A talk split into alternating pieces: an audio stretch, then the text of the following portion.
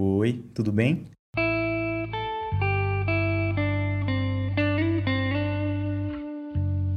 Você já reparou na redundância do nome Vitória da Conquista? Afinal, que conquista é essa que estamos falando? Ou a qual vitória nos referimos quando pronunciamos o nome da cidade? Não é tão difícil de descobrir a resposta se você conhece pelo menos um pouco da história da chamada Joia do Sertão Baiano e olha para ela com um mínimo de senso crítico.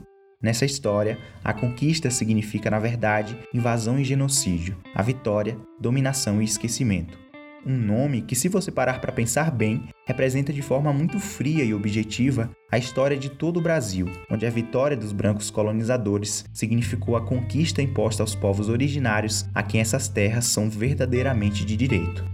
Vitória da Conquista ela prioriza uma memória etnocêntrica que invisibiliza os povos indígenas e que é um projeto de verdade, é um projeto para que esse pessoal continue aí nas margens, não faça muito barulho, porque é um passado que ninguém quer relembrar.